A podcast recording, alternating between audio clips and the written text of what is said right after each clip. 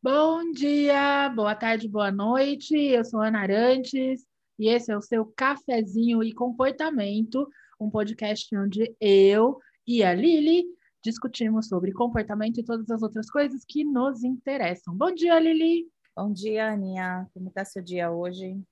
Tá, tá, tá. Tá, estranho. O que é que você tomou de café hoje? Só café. Café, Só. café. Café comum. Café comum. Por falar em café comum, qual café mais esquisito que você já tomou? Hum, bom, você me deu uma receita de café com farinha que eu ainda estou para experimentar, que é bem estranho. um tempo atrás teve uma moda de colocar manteiga no café, né? Esse eu Eu. até achei assim. Essa coisa do pessoal Legal. que faz a dieta cetogênica, né? É, Esse negócio de manteiga no café. Bom, um café que para mim é super esquisito. A primeira vez que eu escutei falar, eu digo, hã? E no final das contas, hoje em dia eu adoro, é café com abacate. hum, Exatamente isso que eu pensei. Como é que saiu essa ideia? Meu marido é de Ubaíra, no interior da Bahia. E, segundo ele, isso é comum lá em Ubaíra.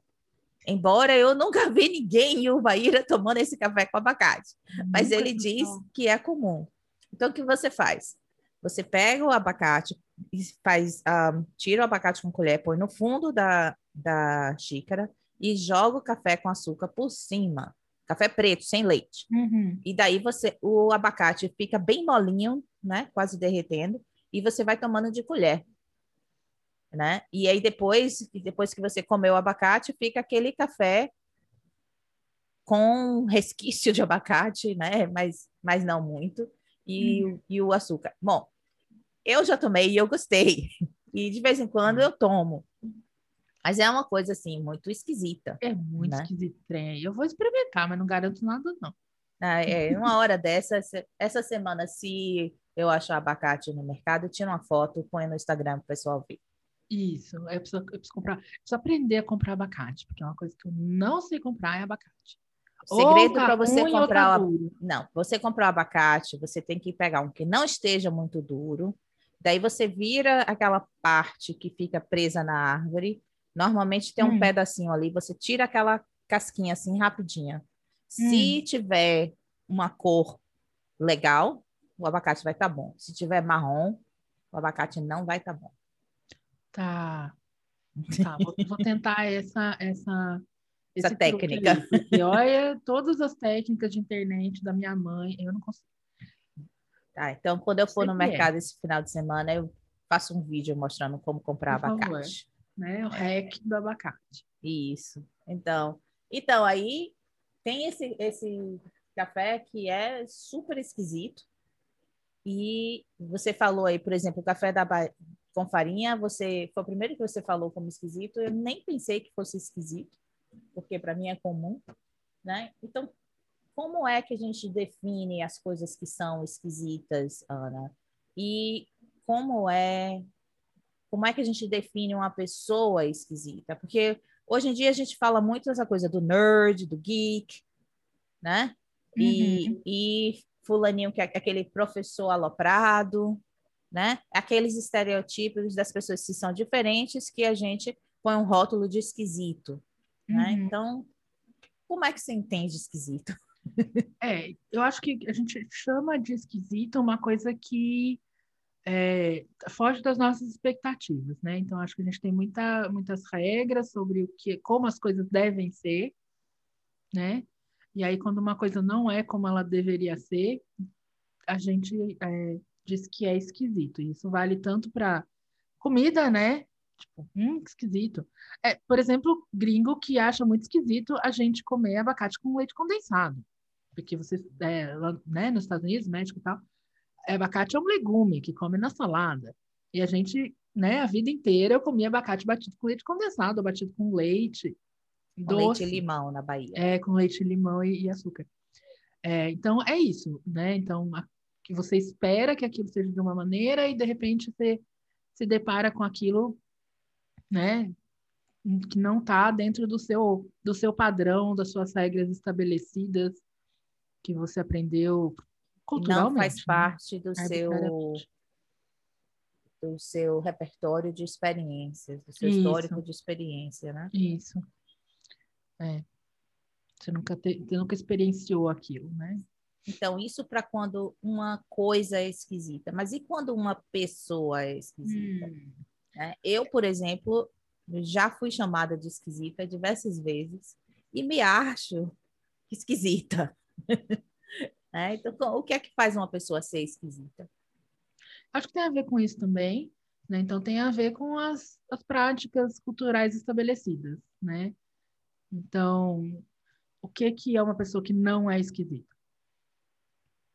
Uma pessoa que está dentro do padrão ou que é normal. Então, uma pessoa que foge aos padrões, ela é esquisita. Ok. Isso é bom ou ruim?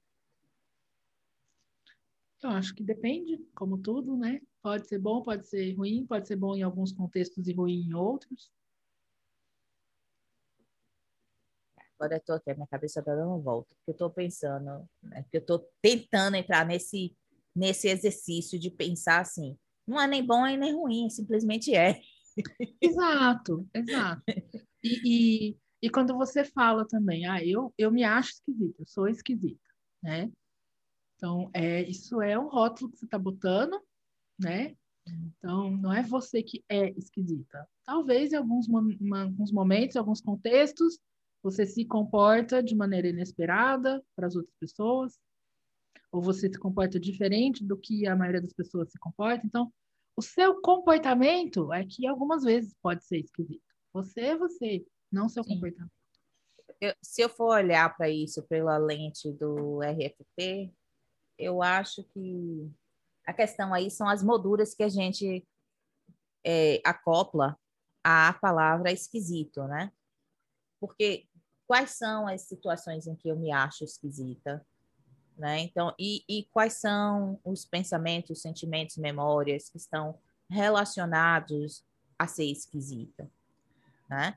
Então, toda vez que eu stand out, como é que se fala stand out em português? Que eu me destaco. Toda vez que eu me destaco, né, de maneira positiva ou negativa, né? Toda vez que eu me destaco, é um momento em que eu me sinto esquisita, né? E é, eu acho que eu fui esquisita a minha vida toda. né? Então, é assim, por exemplo, eu, eu me lembro quando eu era pequena, né? Hoje em dia, eu tento manter meu cabelo mais ou menos apresentável. Mas quando eu era pequena, era juba de leão mesmo. Né? Então, aquilo ali era esquisito, porque era diferente, né? Minhas amigas todas gostavam de esticar o cabelo. Naquela época, antigamente, não tinha chapinha, era aquele negócio da touca mesmo, né? E eu nunca gostei desse negócio de fazer touca, e, e, e eu achava, eu achava estranho, né? Você querer ser aquilo que você não é, né? Uhum. Dessa coisa de eu, dizer, mas como que eu vou ficar com meu cabelo esticado o dia todo? Daí eu vou para a praia, entro na água, quando eu saio, opa, outra Liliane. né? Então eu, eu disse, de jeito nenhum eu não vou pagar esse mico. O cabelo vai ser o que é sempre. Né? Então, tinha, eh, tinha essas, essas situações assim, que a aparência física era diferente, né? Então, eu tinha cabelo cacheado, naquela época eu gostava muito de roupas meio arripadas, etc. Ainda gosto, mas assim, um pouquinho mais mais comportada hoje. Né, eu, eu usava batom azul. Às vezes eu pintava metade da boca de uma cor, outra metade de outra, né? Então eu, eu era esquisita mesmo e com orgulho de ser esquisita. Eu acho que a diferença passou aí. Enquanto eu morava no Brasil, eu tinha orgulho da minha esquisitice. Uhum. Daí, quando eu uh, mudei para aqui dos Estados Unidos, além da minha esquisitice natural, ainda veio outra esquisitice, que agora eu sou imigrante. Certo.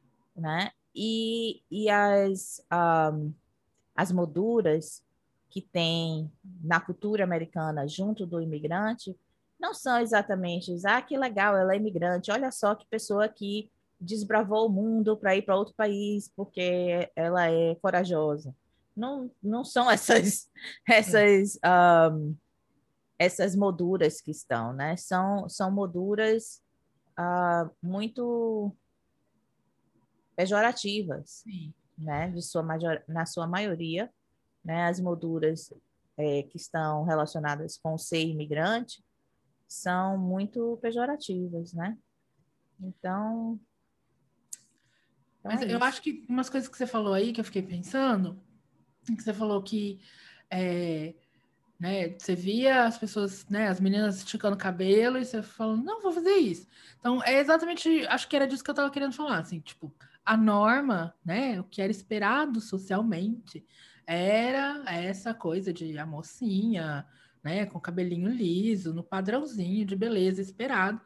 E o fato de você se comportar, né, de outra maneira, né, e identificar isso como esquisito, é exatamente isso, né? Não é Sim. é aquilo que se esperava. E enquanto você estava ali no, naquele meio em que você tinha as suas redes de apoio e você tinha orgulho, né? Então, esses comportamentos eles eram reforçados, eles traziam reforçamento. E aí quando você imigra, você perde essa rede de apoio que te reforçava de alguma forma, né? E ainda Sim. acrescenta mais um contexto aí de aversividade, que é a coisa de ser imigrante, né? Que também tende a diminuir as suas oportunidades de acessar reforçamento, né? De acessar privilégios. Tem essa coisa da, da rede de apoio, eu acho que é muito importante, porque toda vez que a gente pensa em esquisito como uma coisa ruim, né? A, associação que a gente faz é esquisito vai ser rejeitado, uhum. né? Então, aquela coisa quando a gente tenta controlar a nossa esquisitice é por medo de, rejeita, de rejeição, né? Tem um, um, artigo que saiu no ano passado no, no Psychological Science que uh, tem, tem também, né? A gente está falando de esquisitice, esquisito em inglês é weird, né? Uhum. E weird uh, é a tradução de esquisito, mas a, a psicologia, de forma geral, está olhando para para os vieses, desculpa, está olhando para os vieses que a gente tem nos nossos estudos, né? Que a maioria dos estudos são feitos em, em sociedades desenvolvidas, né? E, portanto, os sujeitos desses estudos são, é, são weird, ou seja, W, white, branco, E, educated, né? Que é educado, né? De, com a escolarização alta. E de industrializado, é, are rich, e de develop, ou seja, são pessoas brancas com alto, alto escolaridade de países industrializados, ricos e desenvolvidos, né? E está se, se discutindo muito na, na psicologia a generalidade desses, desses resultados, né? Como você pode transferir esses resultados para, uh, para sociedades que não são iguais, para populações que não são iguais. Então, eu tenho discutido isso com os amigos meus, e essa semana eu, eu achei esse artigo no Psychological Science, né, que é, eles o título é Beyond Western Educated Industrial Rich and Democratic Psychology, Measuring and Mapping Skills of Cultural and Psychological Distance. Então, eles estavam tentando medir essa, essa distância cultural e psicológica dentro desses, desses, um, dessas populações típicas e as populações para as quais a gente quer um, generalizar esses, esses, esses resultados, né? E eu achei interessante porque ele pegou justamente a Turquia e o Brasil como exemplo. Né? Eu vou colocar o link na, no, nas notes para quem quiser ver. É, um artigo aberto da SAGE, então dá para qualquer um uh, baixar. Então, interessante é que o Brasil, ele coloca aqui, uh, o Brasil has, deixa eu ler essa frase. Brazil and Turkey differ in a variety of ways. However, overall, Brazil has greater variability in beliefs and values. And uh, Brazil has a higher tolerance for deviant behavior. Então, ele está dizendo que o Brasil tem uma tolerância maior para, para comportamento que é diferente. Né? Então, é fácil ter orgulho de ser esquisito no Brasil. Mas quando a gente vem para uma, um outro país onde não existe essa tolerância para esquisitice, né? Se a gente olhar uh, os famosos no Brasil, a maioria é esquisita. Ah, sim, a gente curte, né? Um tiririca, um. É, umas coisas meio, meio, meio bem estranhas, né? Pois é, pois é. Então, o brasileiro acolhe a esquisitice de uma maneira muito diferente que, que outros países. Né? Então, quando eu sou transplantada do Brasil para cá, né? Então, a minha esquisitice agora está lidando com, com a moldura relacional de ser uh, imigrante, a moldura relacional de ser esquisita, deviante. Quer dizer, uhum. deviante é, é, um termo pejorativo. Sim. Né? É um termo deviante, é, é quase que delinquente. É. né? Então, uh, então, e aí, como, como é que isso uh, se, se formula dentro das molduras relacionais que eu crio para a minha percepção de quem eu sou? E uhum. agora o interessante é, uma vez que eu entendi essas molduras todas, assim, o que é que eu faço com isso mesmo agora? Isso. Né? Como é que eu saio dessa sinuca de bico? é, esse, esse termo, ele foi é, ali apareceu em 2010 numa edição do Behavioral and Brain Sciences, que era uma edição inteira sobre esse tema, né? Então, é, esses autores e autora são três autores: é, Joe Henrich, Stephen Heine e Ara Norenzayan, é, da Universidade de Columbia, é, British Columbia. Eles é, discutiam exatamente isso que todos os estudos de psicologia eram feitos usando todos, né? Mas a maioria absoluta dos estudos de psicologia, eles eram e ainda são feitos com uma amostra que é uma amostra típica, que são pessoas, geralmente estudantes universitários, né? Brancos, a maioria homens, então são universitários que vêm de, de um país ocidental rico e industrializado e desenvolvido como os Estados Unidos né? Que é lá que está a maior aí, né? Que está a maior produção de, de ciência do mundo. E então eles fizeram um estudo e eles achavam, eles acharam o dado de que esse perfil, né, que é branco, escolarizado, que vem de um país industrializado, rico e desenvolvido, ele só representa 12% da população do mundo. Pois é. E a gente então, entende esses resultados como regra de como a humanidade exato, funciona. E a gente pega esses resultados e fala: é assim que é a psicologia das pessoas, é assim que é o comportamento das pessoas, é assim que o fenômeno psicológico se dá, baseado em apenas 12% da população. Então não dá para a gente generalizar da maneira como a gente generaliza. E ainda acho que a gente tem muita sorte, né? Porque, bom, é, na ciência do comportamento, pelo menos a gente tem uma no embasamento aí no, no, no, no, fenômeno comportamental que é dos organismos vivos. Então a gente consegue generalizar para os humanos. Sim. Quando que a gente começa a falar de linguagem, aí a coisa pega, que é aí onde as pesquisas começam a ter problemas de replicação. Sim, e aí e também na análise do comportamento a gente trabalha com delineamento do sujeito único, né? Que a já permite pessoas entre exato, si, que, que já ajuda a gente a entender algumas variáveis que são próprias do indivíduo. Né? Uhum. Quando a gente faz essa pesquisa de, de média, né, que você põe todo mundo para ter um resultado estatístico, você tem que colocar todo mundo na média, você perde a individualidade.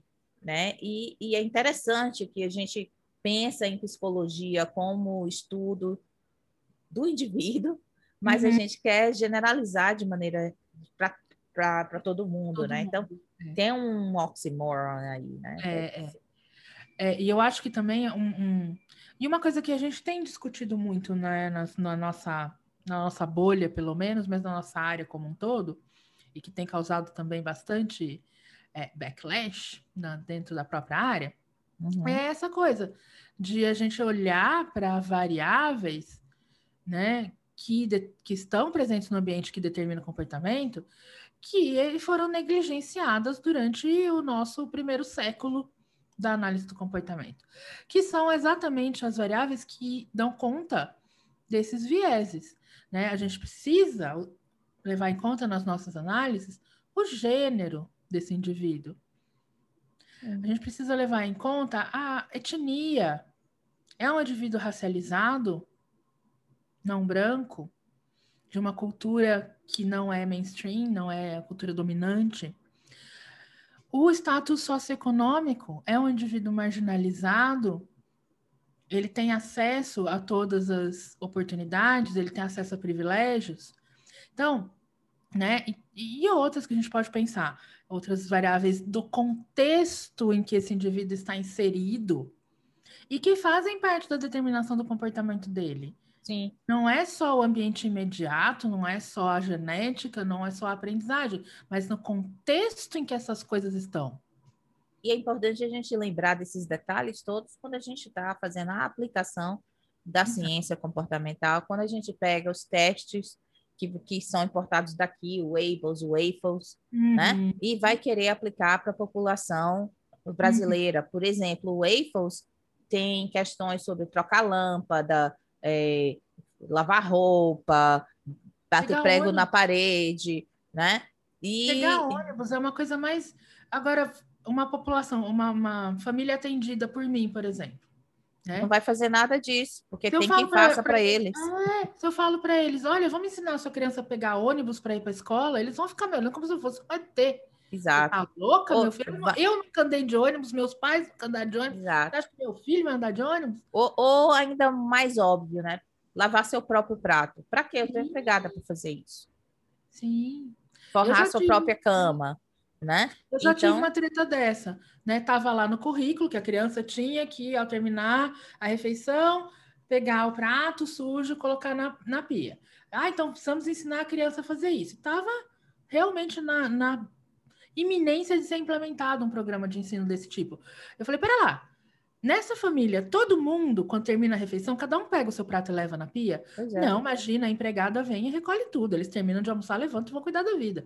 Então, por que, que só essa pobre dessa criança que vai ter que fazer isso? Exato. Se não é uma prática da família, não é uma prática da família. Então, aí a gente acaba criando a criança esquisita, que é, o, é. porque a gente usou um padrão weird.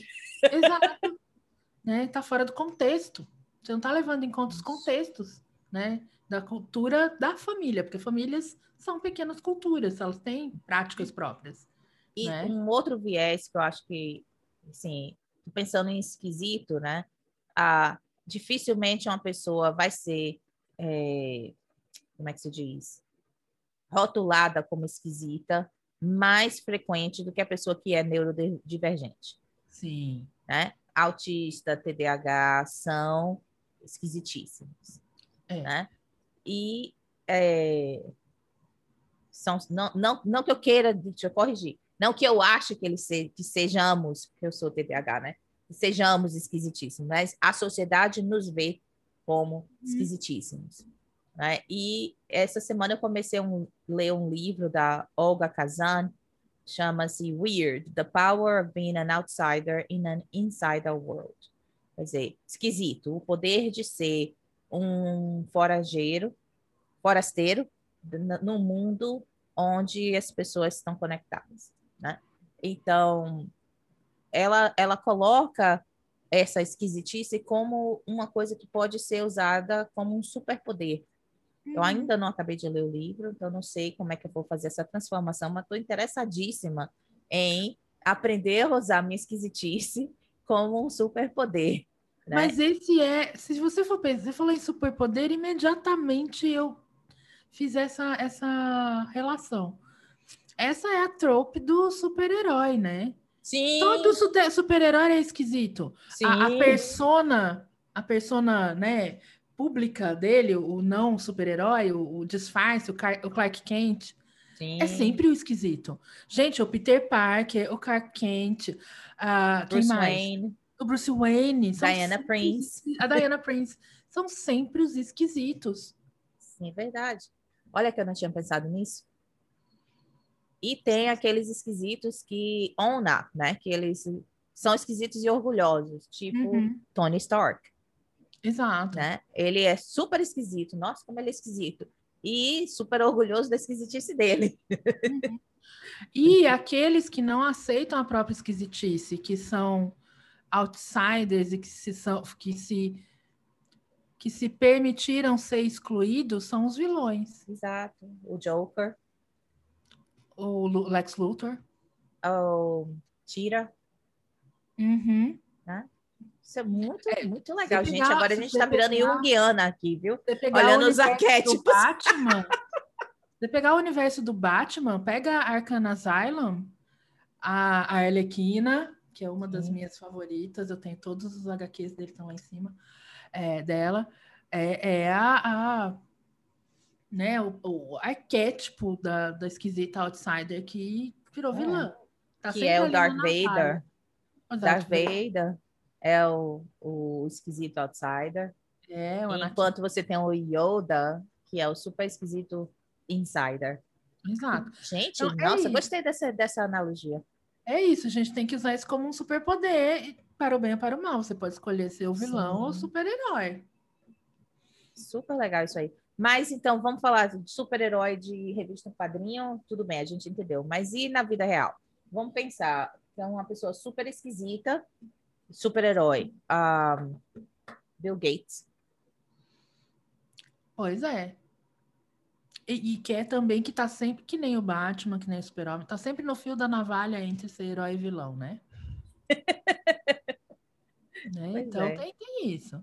Tem né? Eu, na minha esquisitice, também, né? Tem gente que acha que eu sou muito brava. Às vezes eu sou. Eu, alô, rainha da arrogância. Pergunta para 100% das pessoas que convivem comigo. Qual o traço mais importante dela? Nossa, ela é super inteligente, super arrogante, né? né? Que para mim, assim, pessoalmente, é só não ter medo de falar, É, é, é E eu franqueza, eu, entendo isso como franqueza. né? Né? Mas a gente é mulher. Mulher, quando é franca, é arrogante, é bossy. Assim, Homem é franco. isso é Essa é a verdade. diferença. Que a gente volta lá de novo para as variáveis do contexto em que o comportamento acontece, que precisam ser levadas em conta na análise, Sim. né?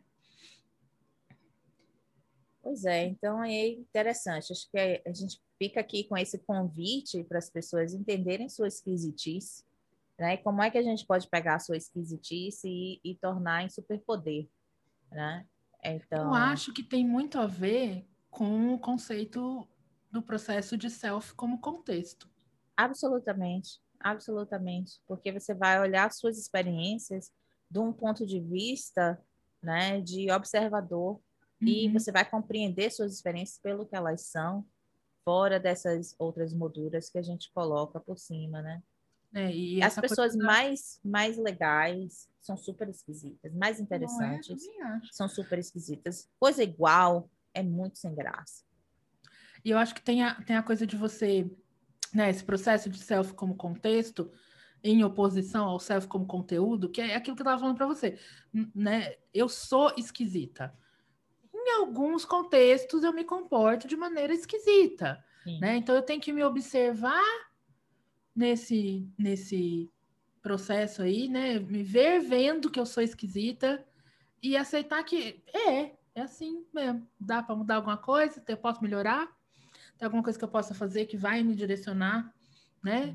Para os meus valores? Como é que eu trabalho isso? Como é que isso traz coisas legais para minha vida? Como é que isso me atrapalha, me afasta, né? Dos meus valores? É, e, e é o nosso depende, né? Por isso que, que psicóloga sempre gosta dessa resposta, né? Tudo depende, mas é porque tudo depende mesmo Sim. né? A gente vê uma pessoa se comportando, né? A gente vê a topografia, mas a gente tem que analisar qual a função daquilo na vida daquela É. pessoa. Quais são que todos tá os trazendo, né? estão envolvidos, né? Até os contextos internos, né? Que, que, que têm uma influência real.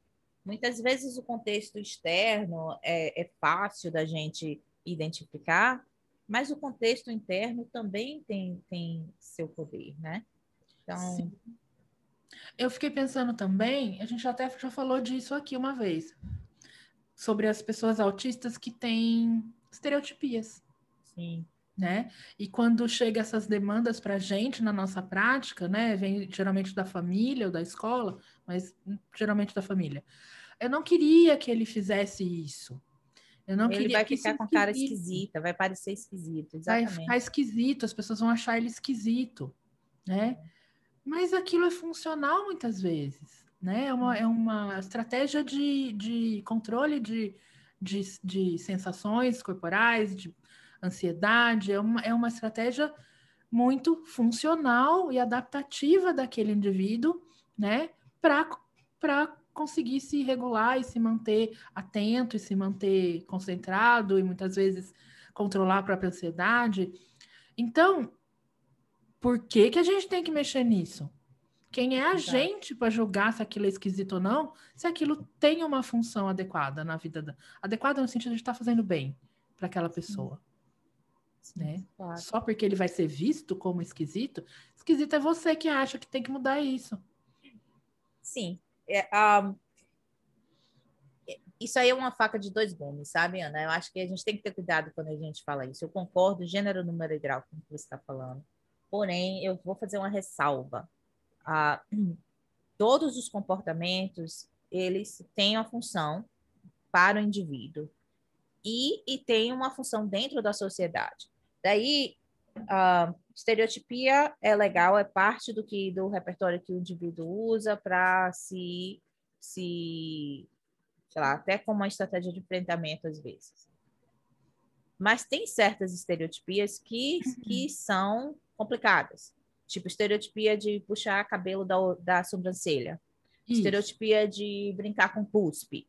Né? Então, não é qualquer estereotipia que a gente vai dizer deixa porque é estereotipia. A gente tem até né? critérios bem objetivos para discutir o assunto e chegar numa conclusão, né? Então, se a, aquele comportamento não está causando dano físico, né, na integridade física da pessoa ou é, a longo prazo, ou colocando ou, em risco de, né, ou tem um risco de, de causar um dano físico na integridade física da pessoa, ou, ou das pessoas que vivem com ela, das pessoas que estão ali no, né, em contato com essa pessoa e se esse comportamento não está afastando socialmente esse indivíduo, e ele passa a perder oportunidades de relações sociais saudáveis, aprendizagem social. Se esse comportamento não está impedindo ele de aprender novos comportamentos, né? Então a gente vai analisando essas características, Sim. né? E muitas vezes a gente consegue chegar num, num meio termo aceitável né? Então, ok. Pode ser que as pessoas se afastem de você porque você fica manipulando o cuspe. Realmente, é nojento, as pessoas vão mesmo fazer isso. Tem como a gente ajustar contextualmente isso? Então, assim, você sentiu essa necessidade, essa urgência, você precisa disso? Vai no banheiro, se fecha, faz o que você precisa fazer, sai dali, a hora que você se acalmar, lava a mão e volta. Ou encontra uma outra substância a mesma textura de, de cuspe. É, tipo, álcool gel tem quase a mesma textura. Na mesma consistência, é. geleca, que você pode ter um potinho ali dentro da sua bolsa, a hora que você quiser começar a mexer com a gelequinha. Uhum. É, e é isso, a gente sempre, é o que a gente sempre fala aqui também, né? Sejam criativas, pelo amor de Deus. Assim, pensa sobre aquilo, tem uma alternativa, sempre tem uma alternativa, gente. Sempre, é raro não ter uma alternativa? Quando é que a gente vai falar, não, isso não pode, não vai fazer, tem que ter uma intervenção? A criança está se machucando, o indivíduo está causando lesão, ou ele está né, batendo nos outros, destruindo propriedade. Aí sim, ok, isso, aí, isso não, não vai dar para rolar assim. O que, que nós vamos fazer? Né? Sempre tem um jeito. Mas tem um jeito, de novo, voltar naquilo. Para quem tem variabilidade de repertório, se a gente conhece muitas coisas, se a gente está ligado em vários, né?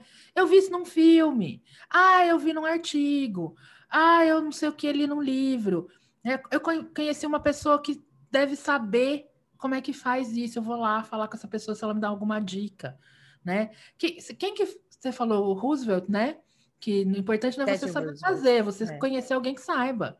Né? Muitas vezes o seu networking é uma fonte muito importante de variabilidade para você.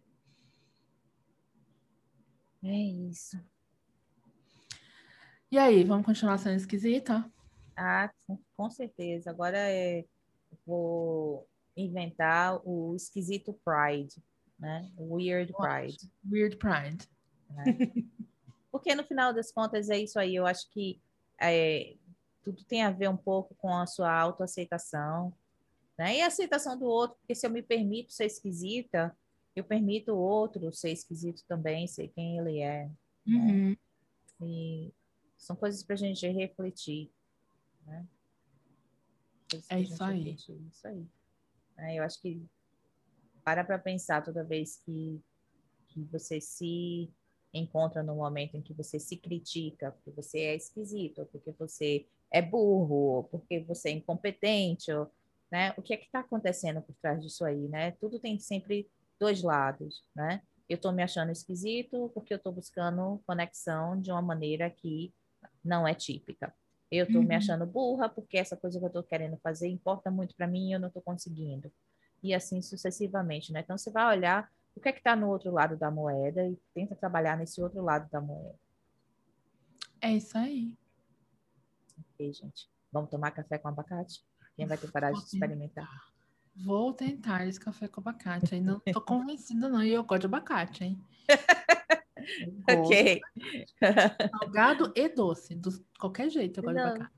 Não, ah, é, eu gosto também de abacate de qualquer jeito. E mas eu vou dizer, eu experimentei, eu gostei. Hum, Mas eu sou esquisita. Vou confiar na sua esquisitice. Pois é. Então vamos lá, gente. Obrigada por escutar hoje. Ah, continuem sendo quem vocês são. E isso tem muito valor. A diversidade é que é linda no mundo. Não é? Então é isso. A variabilidade produz seleção que produz evolução, tá, minha gente? Não esquece de seguir o cafezinho no Instagram. É, cafezinho e comportamento tudo junto para ficar sabendo das novidades, ver sempre quando sai um episódio novo, conversar com a gente, dar feedback, fazer pergunta, mandar sugestão, fazer críticas. A caixinha está sempre aberta. E tchau, até semana que vem. Até semana que vem. Tchau, tchau.